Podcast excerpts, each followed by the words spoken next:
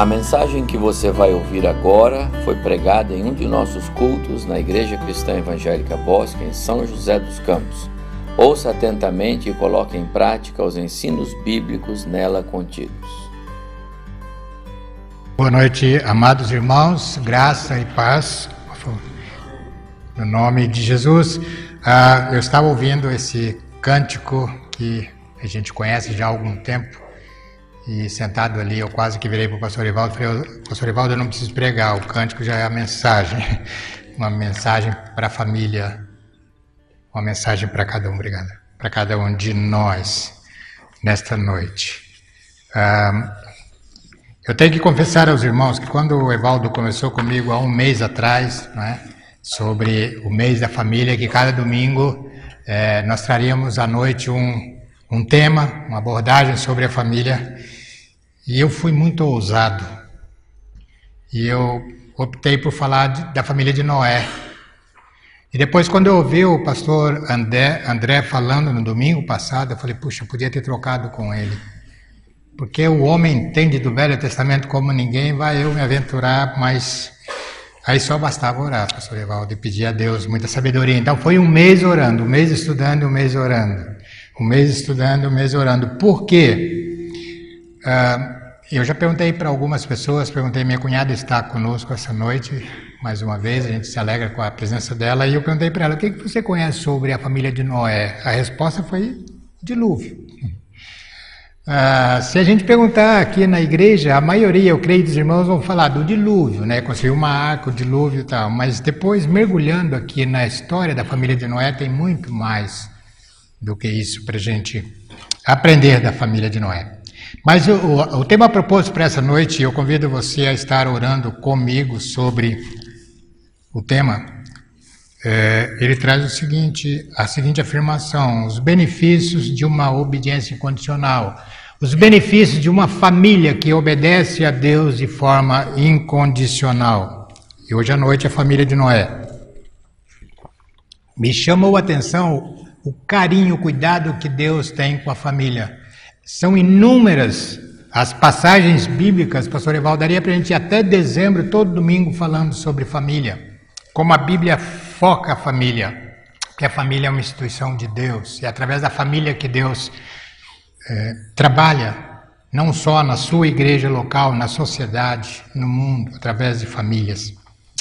Mas durante esse mês, então, nós fomos abençoados por Deus com mensagens muito edificantes e Partindo daquele princípio bíblico de que aquele a quem muito é dado, muito será cobrado, pesa um pouco a responsabilidade, porque nós ouvimos muitas verdades sobre família.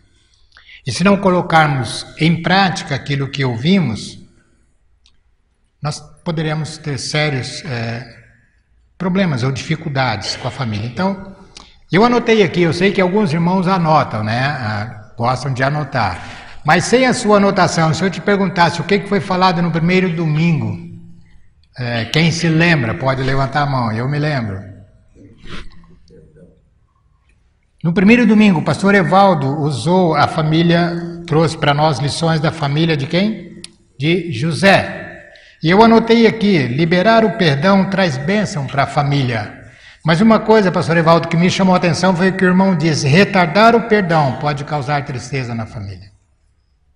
Isso foi o que marcou para mim. E aqueles que não puderam estar, o que mesmo estando é, não anotou, anota isso aí. Liberar o perdão traz bênção para a família, mas retardar, retardar o perdão pode trazer tristeza para a família. No segundo domingo, quem nos trouxe a mensagem à noite foi o pastor Abimael. E os irmãos lembram sobre qual família ele. Família de Cornélio. E também seria uma outra família que eu teria mais facilidade para falar, mas ah, o pastor Abimael, então, ele focou, e eu anotei aqui, pastor Abimael, o valor da palavra de Deus para a família. O interesse de Cornélio em conhecer a, a palavra de Deus. E os irmãos lembram, e foi o pastor Abimael falou que ele, ele junta não só a família, mas os amigos para ouvir a palavra de Deus. Um coração Cornélio tinha um coração desejoso de ouvir sobre Deus, mesmo com a resistência de Pedro. Mas o coração dele estava tão desejoso que Deus então se revelou a ele, a família também. A família precisa sentir esse desejo de estudar, de conhecer a revelação de Deus através da sua palavra.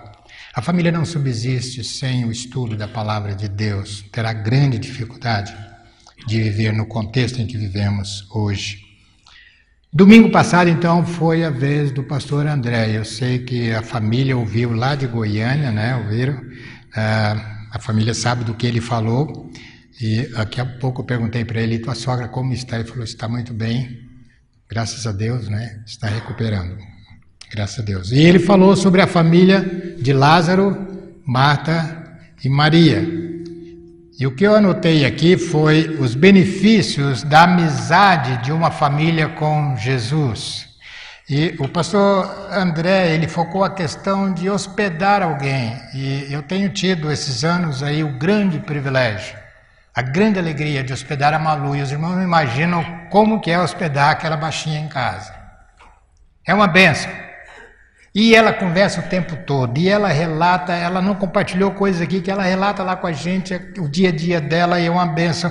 Aí eu fiquei pensando, imagina Jesus em casa. Poxa vida, eu acho que eu ia deixar a esposa na cozinha, eu ia sentar com Jesus lá, né? E ouvir Jesus o tempo todo.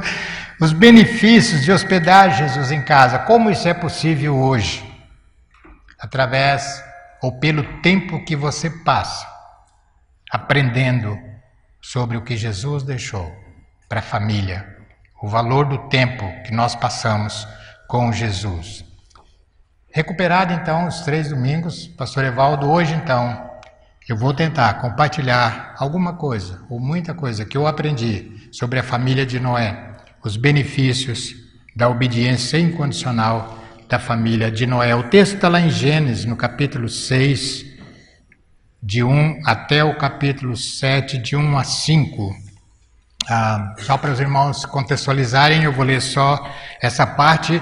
Ah, os dois anos, mais ou menos dois anos, dois, de dois a cinco anos que Noé levou para construir a arca, eu não vou trabalhar, porque aí o caldinho vai esfriar lá depois. Ah, os 120 anos que Deus disse a Noé que estaria destruindo a, humanidade e tudo mais, também não vou falar sobre os 120 anos, embora muitos pensem que Noé levou 120 anos para construir a arca, mas não foi. Os historiadores dizem que deve ter levado de 2 a 5 anos, mas também não vou focar esse tempo, porque não daria tempo, né? Ah, eu vou focar aí de 6, é, capítulo 6 de 1 até o 9, diz assim: quando os homens. Eu vou, perdão, eu vou começar no versículo 5. Abra sua Bíblia então, Gênesis 6, 5. Diz assim: O Senhor viu que a perversidade do homem tinha aumentado na terra e que toda inclinação dos pensamentos do seu coração era sempre somente para o mal. Então o Senhor arrependeu-se de ter feito o homem sobre a terra, e isso cortou-lhe o coração.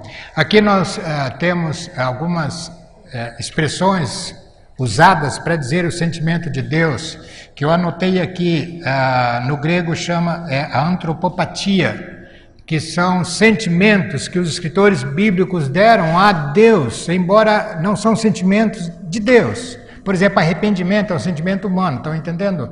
Ah, nós nos arrependemos de algo errado que fizemos, então é apenas uma, uma expressão que os escritores bíblicos usaram. Por exemplo, quando fala da ira de Deus, o afeto, a compaixão, são sentimentos humanos, mas atribuídos a Deus para que nós entendêssemos a revelação de Deus ou como Deus agiu.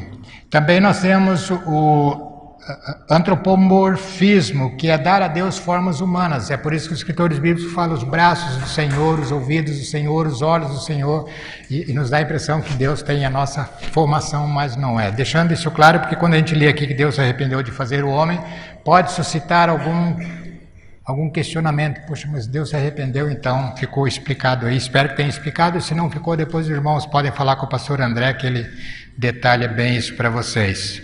Ah, continuando, versículo 7: Diz o Senhor: Farei desaparecer da face da terra o homem que criei, os homens e também os grandes animais, os pequenos e as aves do céu. Arrependo-me de havê-los feito. A Noé, porém, o Senhor mostrou benevolência. Esta é a história da família de Noé. Noé era um homem justo, íntegro entre o povo da sua época. Ele andava com Deus. Se você não tem grifado na tua Bíblia e gosta de grifar, grife essa expressão, porque eu vou focar bem essa, essa colocação de, de, do, do narrador bíblico aqui. Noé andava com Deus. E aí vem que Noé gerou os filhos e tal, e aí vem a determinação de Deus, em seguida a determinação de Deus para que ele construísse a barca. Uma história bastante conhecida, eu pelo menos conheço desde criança, eu creio que a maioria aqui, não é? A, a narrativa de Noé construindo a, a arca, assim como Deus havia determinado. E do tempo que Deus avisa Noé que ele vai destruir o homem até quando Noé começa a construir a barca, que são 120 anos. Então foram 120 anos que Deus disse que a vida do homem então seria de 120 anos. Há algumas interpretações não muito corretas de que Deus estava dizendo que o homem só viveria 120 anos. Não, não é, não é isso. Ah, 120 anos foi o tempo que levou até Deus mandar o dilúvio. Quando Deus conversa com Noé, não fala do dilúvio, ele vai, ele vai falar lá na frente. Noé estava com 480 anos quando Deus falou com ele, e com 500 anos é que Deus fala do dilúvio, então são 120 anos. Mas isso são dados, depois você pode pesquisar e, e vai ficar mais claro. Cenário. Nós, uma sugestão que eu faço aos irmãos agora e que eu usei foi ver esse cenário do capítulo 6 que eu li agora, de 5 a 7, quando diz que Deus, o Senhor viu a perversidade do homem, que a perversidade do homem tinha aumentado na terra e que toda a inclinação dos pensamentos do seu coração era sempre e somente para o mal. Olha, irmãos, isso é pouco tempo da criação do, do, do, da desobediência de Adão e Eva até aqui é pouco tempo, mas Vamos voltar lá, eu faço o convite para você voltar para o capítulo 2. Eu acredito, pelo menos a mim facilitou entender essa perversidade do homem. No capítulo 2 de Gênesis 16 a 17, fala sobre o que? Ah, fala que Deus, lá o versículo 15, o Senhor Deus colocou o homem no jardim do Éden para cuidar dele e cultivá-lo. E o Senhor lhes ordenou, ordenou ao homem: coma livremente de qualquer árvore do jardim, mas não coma da árvore do conhecimento do bem e do mal, porque no dia que dela comer, certamente você morrerá. Eu estudei essa expressão de Deus e entendi que quando Deus fala que o homem certamente morreria. Deus não estava falando somente na morte física. Se fosse assim, no ato em que Adão e Eva comessem do fruto, cairiam mortos. Deus não está falando só da morte física, que realmente está incluída aqui, mas da morte espiritual também. O homem morrendo sem Cristo, ele está morto espiritualmente. Mas não só isso. Eu via vi, pôde ver aqui que essa expressão, no dia em que dela comer, certamente você morrerá, é porque o homem conhecendo o bem e o mal, ele iria instaurar, instaurar o caos na criação de Deus. Aquilo que Deus criou e, e disse que estava tudo bem, estava em ordem, a partir do momento em que o homem tomasse do fruto, o caos estaria instaurado. E é interessante que Paulo escreve lá na segunda carta a Timóteo, no capítulo 3, e descreve o estado da humanidade. Esse caos que foi instaurado lá no Éden, quando Adão e Eva desobedecem a Deus, e, e, o grande pecado de Adão e Eva não foi o comer do fruto, mas o querer se colocar no lugar de Deus, querer ser igual a Deus. E não é isso que o homem está tentando fazer até hoje. Esse é o cenário, esse é o caos. Então, comer do fruto é, causou, instaurou um caos no universo criado.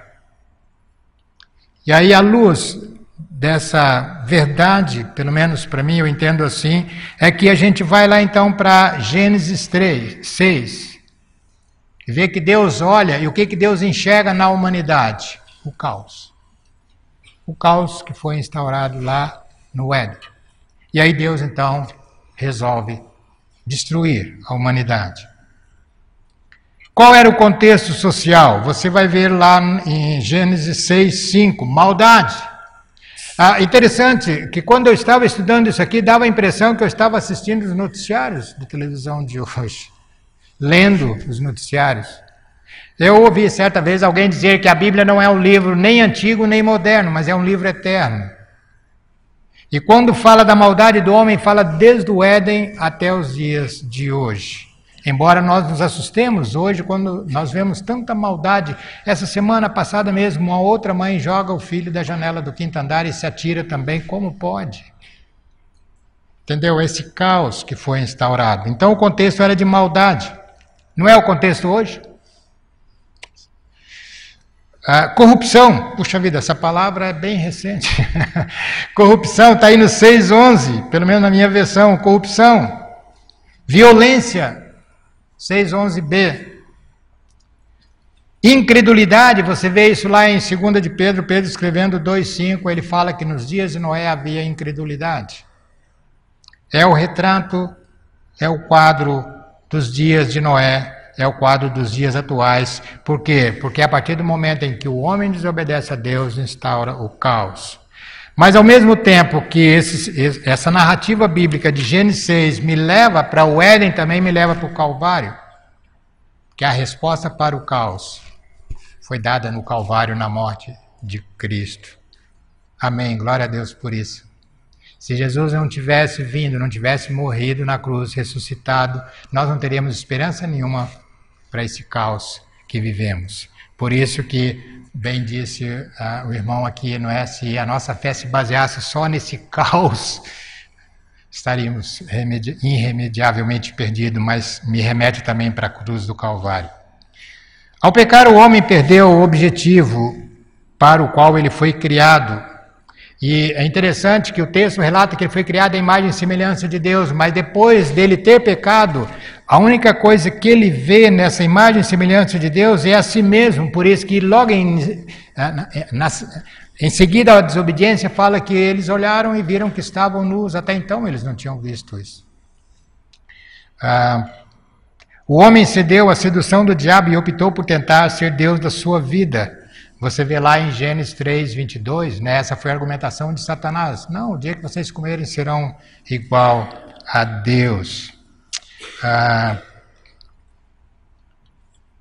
é interessante isso, porque logo em seguida, na narrativa bíblica, se você for lá olhar depois do dilúvio, você vai para o capítulo é,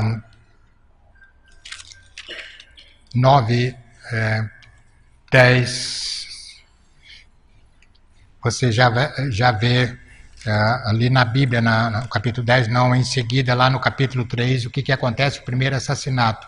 Quem mata quem? O irmão mata o outro. E aí a gente vem caminhando e chega aqui no capítulo 6, chegamos a Noé. Né? A história da vida de Noé, é, ela, ela deve ser estudada em dois capítulos. O primeiro foco aqui para nós nesse mês da família, último domingo, é a obediência incondicional de Noé e sua família. Não é? Você pode ver isso, eu não vou ler por causa do tempo e também porque é bastante conhecido. Deus disse para Noé: construa uma arca. E eu, no lugar de Noé, ia falar: Senhor, mas o que é arca? Construa uma arca e deu as medidas e a maneira como ela deveria ser. E coloque dentro da arca sete animais considerados puros e dois animais, você tem a narrativa bíblica. E quando eu estava lendo, e toda vez que eu leio isso aqui, eu fico imaginando Noé, os filhos, a esposa e a nora. Outro detalhe aqui, não sei se chama a atenção de vocês, mas a mim chama, em momento algum, fala o nome da esposa de Noé.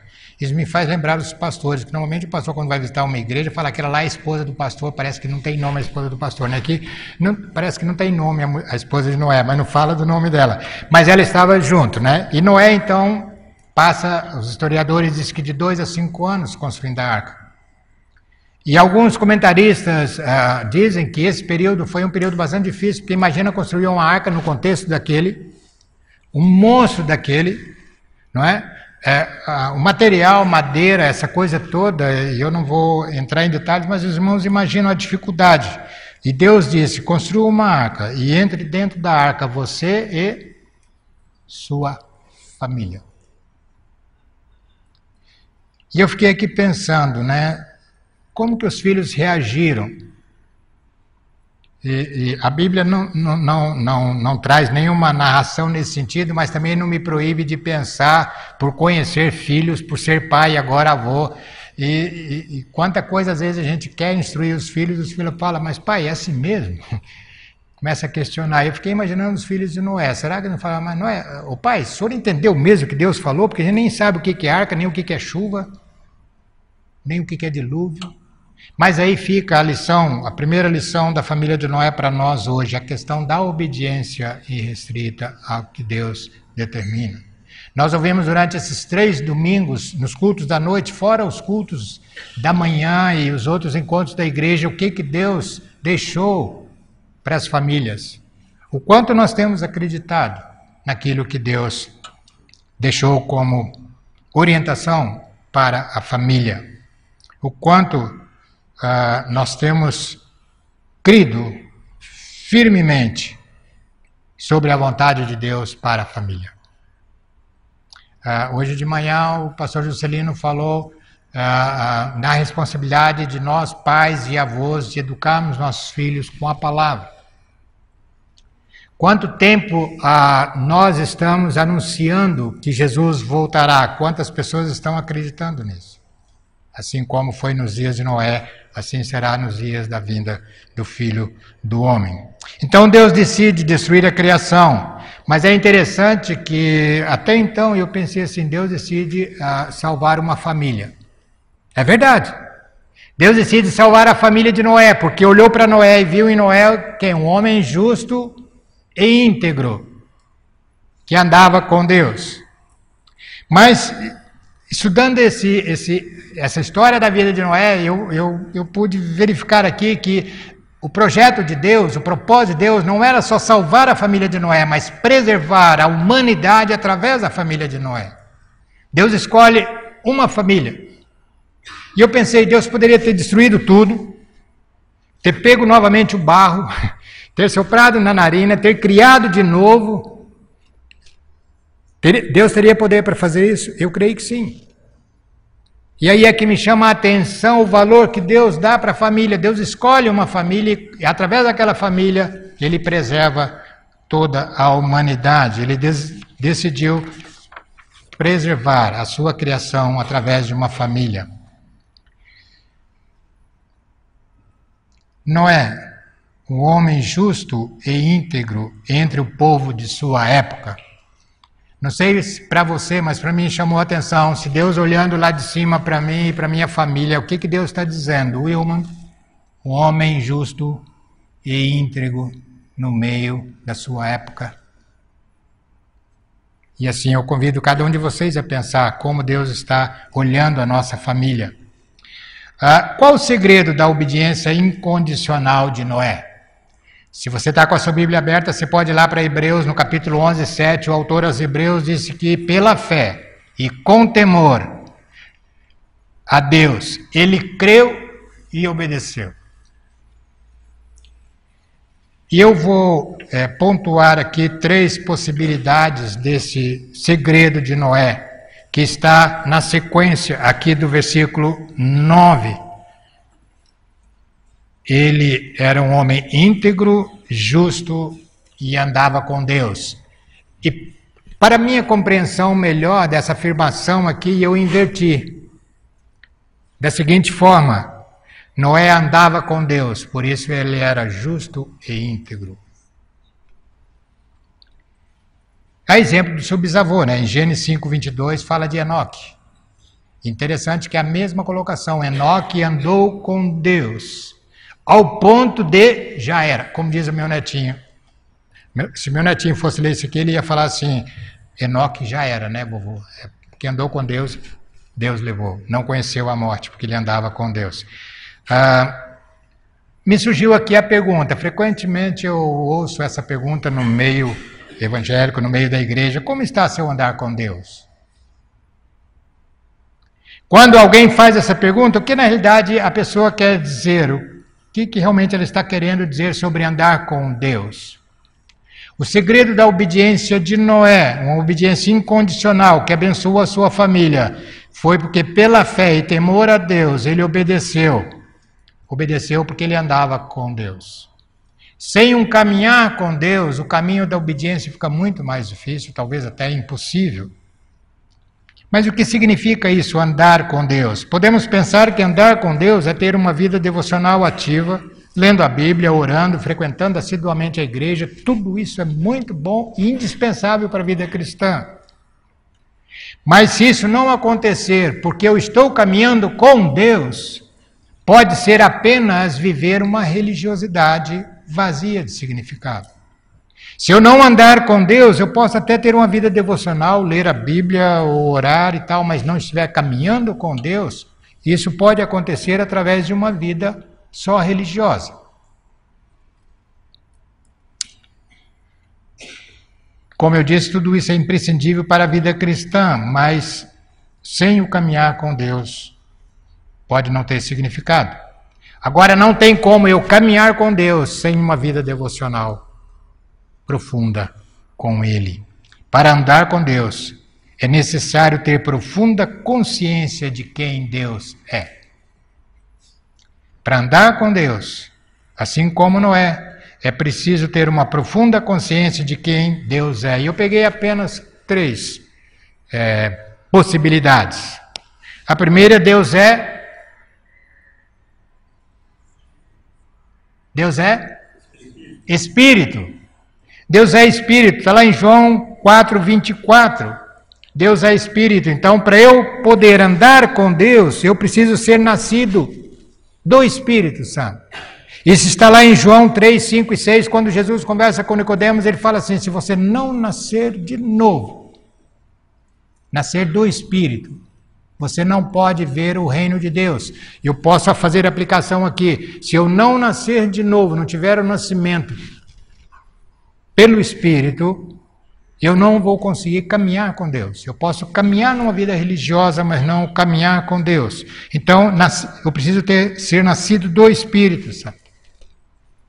Andar com Deus é viver pelo Espírito. Paulo escreve isso lá em Gálatas 5,16, não é?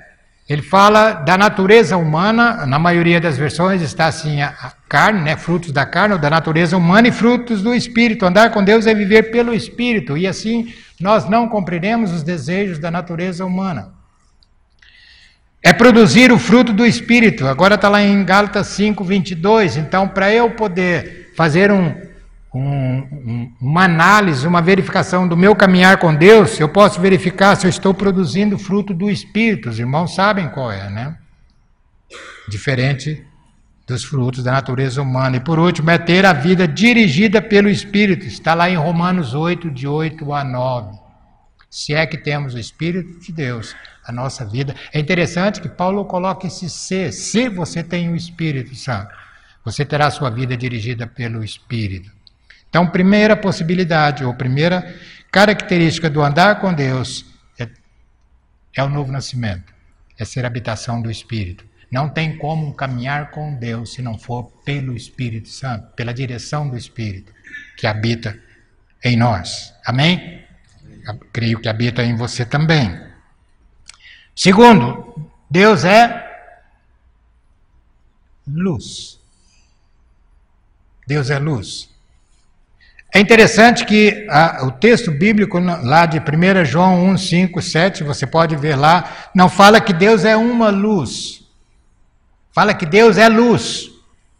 Isso significa que luz faz parte da essência de Deus. Deus é luz.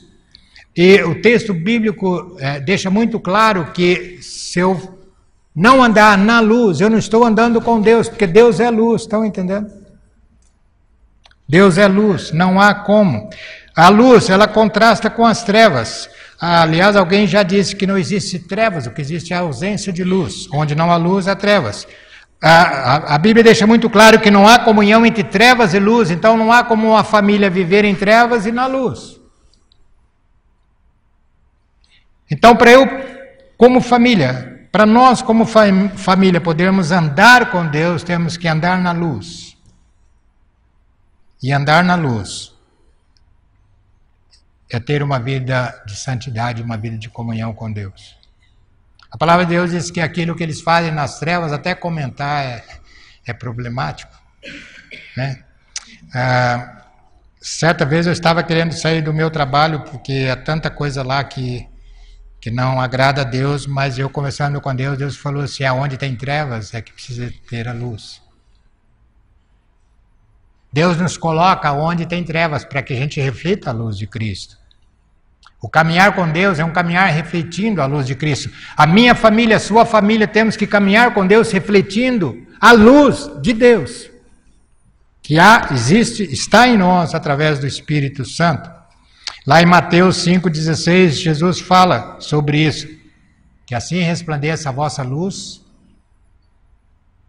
dentro da igreja Assim resplandeça a vossa luz no contexto. Não, assim resplandeça a vossa luz diante dos homens, para que vejam as vossas boas obras e digam que você é um crente extraordinário. Não, glorifiquem a Deus.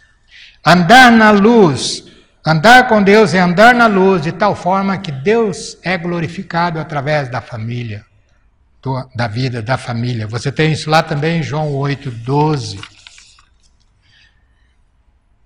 Terceira possibilidade, ou terceira característica do andar com Deus. A primeira, Deus é Espírito, é você andar pelo Espírito. segundo, Deus é luz, é a família andar na luz. A terceira, Deus é amor.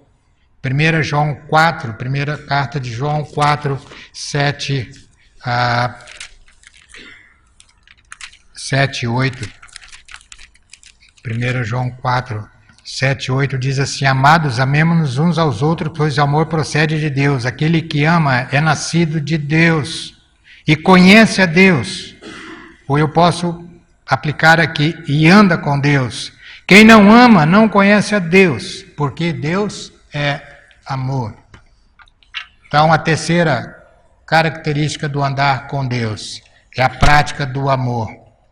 É, conhecer, eu, eu só pratico o amor, conhecendo a vontade de Deus para a minha vida. Quando perguntaram para Jesus qual o maior de todos os mandamentos, o que ele respondeu?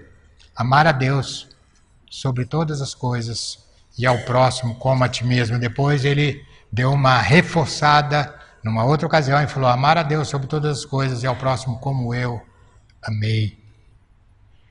A família a família, nós cantamos um cântico hoje de manhã que eu achei muito lindo, né? Aquele cântico mexeu muito comigo. Eu cheguei, a minha esposa não pôde vir de manhã. É, eu cheguei para ela e falei: a igreja cantou um cântico hoje. Vai cantar esse cântico de novo? Não, né? Cantou um cântico de manhã que o, o, o fim de cada estrofe é, é o, como que é? Quando reina no lar doce amor. Se não reinar no lar o doce amor, a família pode estar praticando uma religiosidade, mas não andando com Deus. Achei muito esse cântico. Eu olha, fazia tempo que eu não escutava, mas é um cântico que expressa a grande verdade. Pode ter morte, não é isso que fala lá. Pode ter pobreza, pode ter circunstâncias adversas. E com certeza isso vai acontecer, porque a gente vive num mundo que ainda está no caos. Mas se houver amor, é o andar com Deus. Que coisa maravilhosa. Andar com Deus é andar no exercício do amor. E como é triste famílias, lares, em que o amor é algo mais poético do que prático, que o amor é algo não sei se eu devo falar isso aqui, mas nós vamos ter o jantar dos namorados. O amor no lar não pode ser só no dia dos namorados, levar para jantar. Também! Também! Mas tem que ser todos os dias. Todos os dias. Marido e esposa, filhos, o exercício do amor. Eu creio que uma grande falta, uma das grandes faltas nas famílias cristãs hoje seja o exercício do amor palavras rudes, expressões desagradáveis. E aí depois no domingo a gente vem adorar a Deus, mas durante a semana faltou o amor, faltou, faltou caminhar com Deus. Eu agora cheguei na parte uh, muito séria, mas muito importante. da vida de Noé. Uma família que nos trouxe uma lição de que há grandes benefícios, grandes bênçãos se a família vive uma vida de obediência incondicional a Deus. Mas o final da, da narrativa de Noé nos traz uma grande lição também. Ah, eu pensei, né? Puxa vida, Deus poderia ter deixado o escritor, foi Moisés, escrever o Gênesis, escrever primeiro o final do capítulo 9 e depois o que está antes, porque aí terminaria a, a narração da vida de Noé, Noé é, construindo um altar e dedicando a Deus e Deus se agradando disso. Mas não foi assim. Você vai lá para o capítulo 9. Capítulo 9, dos versículos 18 em diante. Noé vacila. Assim como todo ser humano é passível de vacilar, se não houver um caminhar com Deus, a perseverança num caminhar com Deus. E o que me chama a atenção aqui, e o que eu aprendi para a minha vida, é que mesmo que eu tenha caminhado intensamente com Deus durante o período da minha vida, se eu não perseverar, eu posso cair. A lição que fica aqui, da obediência incondicional, também da perseverança. Aí o texto diz que Noé constrói uma vinha e, e bebe o vinho e se embriaga e causa um conflito na família. E ele acaba tendo é, grande tristeza, grande aborrecimento. E o final diz assim o versículo 28, e eu não gostaria que terminasse assim, mas termina assim. Se você olhar lá para 2 Timóteo 3,16, Paulo diz que toda a escritura é divinamente inspirada e útil para a correção e etc. Isso me reforçou muito eu trazer para essa noite, último, última meditação nesse mês da família, essa última lição da família de Noé. Se toda a palavra é divinamente inspirada, então foi por isso que Deus permitiu que estivesse aqui, para que a gente aprendesse sobre a necessidade da perseverança, de uma vida perseverante, em viver pelo Espírito, em andar na luz e em praticar o amor. E o final diz assim: depois do dilúvio, Noé viveu 350 anos, viveu ao todo 950 anos e morreu. Dá a impressão que Moisés também sentiu: poxa, eu não gostaria de terminar escrevendo assim. Mas sabem por quê, irmãos? E aqui está a lição, última lição para nós nessa noite. A família precisa ser perseverante num caminhar com Deus. Porque o texto bíblico diz que Satanás anda em derredor, procurando derrubar a família, me derrubar individualmente e derrubar a família. A necessidade da perseverança a falta de perseverança no andar com Deus acarreta queda moral e espiritual. E eu, eu me pergunto como pode ser um homem de alto caráter, como Deus olhou e viu um homem íntegro, justo e caminhava com ele e de repente cair porque faltou perseverança. O pecado de uma pessoa traz consequências danosas para a família, o pecado do cônjuge, o pecado dos filhos traz consequências para a família, traz consequências para a igreja de Cristo e traz consequências para a sociedade. A falta de perseverança no andar com Deus causa conflitos em família. A obediência incondicional de Noé trouxe bênçãos para a família dele. Mas a falta de perseverança de Noé no andar com Deus trouxe graves consequências para a família de Noé. E é interessante lá no capítulo 8, 21, é, Diz lá uma grande verdade. Eu me, quando eu li esse versículo, pastor André, eu lembrei de uma afirmação que o irmão fez aqui, que a criança já nasce com o chip do pecado, né? Isso aí me marcou. Porque a gente não precisa ensinar uma criança a desobedecer, precisa? Precisa ensinar uma criança a ser teimosa? Precisa? Não. E aí eu li aqui, 8,21 diz assim: O Senhor sentiu o aroma agradável do, do sacrifício de Noé e disse a si mesmo: Nunca mais amaldiçoarei, amaldiçoarei a terra por causa do homem, pois o seu coração é inteiramente inclinado para o mal. Na minha versão está desde a infância. Esse é o caos, desde a infância. A família sofre, eu concluo dizendo que a família sofre com o dilúvio de todos os tipos Mas apesar da corrupção generalizada do mundo atual, apesar de toda a maldade, apesar do caos instaurado na sociedade, nós conseguimos, é possível manter a família, nossa família, nos padrões da palavra de Deus. Construa a partir de hoje uma sugestão, um relacionamento consciente com Deus. Mantenha sempre o andar com Deus pelo Espírito, refletindo a luz de Cristo, exercendo o amor. A arca é o lugar de salvação. A arca é Jesus Cristo. A arca são os princípios da palavra de Deus praticados em família. A arca é a vida de fé e obediência a Deus. Você está construindo a arca para sua família? A palavra de Deus nos diz, assim como nos dias de Noé, que haverá um dia em que Cristo voltará. E aí não mais com água. Toda a terra será destruída e novos céus e nova terra serão instaurados. Você está construindo uma arca para sua família? Eles estão sendo abrigados nesta arca. Naquele dia em que houver o dilúvio ou a destruição, sua família estará salva? Nós tivemos durante o mês de maio estudos, sermões profundos sobre a família. Mas fica aqui nessa última noite uma palavra de Deus.